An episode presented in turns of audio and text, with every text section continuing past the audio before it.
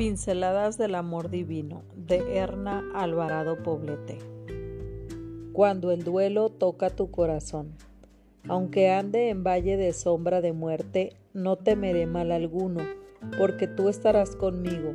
Tu vara y tu callado me infundirán aliento. Salmo 23.4, Revelación 95. Tenían el dolor a flor de piel, la mirada triste y larga, y un gesto de profundo sufrimiento en los labios. Hacía unos días habían perdido a uno de sus hijos de forma violenta e inesperada. La madre luchaba con una tristeza tan intensa que a veces le parecía una agonía. El padre, queriendo ser fuerte, buscaba lugares solitarios para llorar hasta no poder más. La muerte es sin duda el mayor dolor que experimentamos en esta tierra, y más aún cuando se trata de la muerte de un hijo. Ese tipo de dolor parece no tener fin.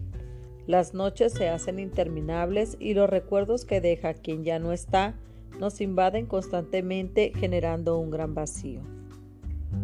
Nuestra estancia en este planeta nos ha alejado de Dios, acercándonos al dolor. Sin embargo, debemos estar seguras que Dios nos consuela en nuestro sufrimiento, para que nosotros podamos consolar también a los que sufren, dándoles el mismo consuelo que Él nos ha dado a nosotros. Segunda de Corintios 1:4. He aquí una de las pocas cosas buenas del dolor. Víctor Frank asegura que el sufrimiento sin sentido aniquila y produce desesperanza, mientras que, por el contrario, el sufrimiento con sentido nos hace crecer. Dios permite que pasemos por el túnel del dolor porque a través de la prueba salimos refinadas como el oro pasado por el fuego. ¿Estás ahora mismo en el fuego de la prueba? ¿Lloras por una pérdida? ¿Una enfermedad amenaza tu vida? ¿Has perdido un hijo? ¿Tu matrimonio está en crisis? No estás sola.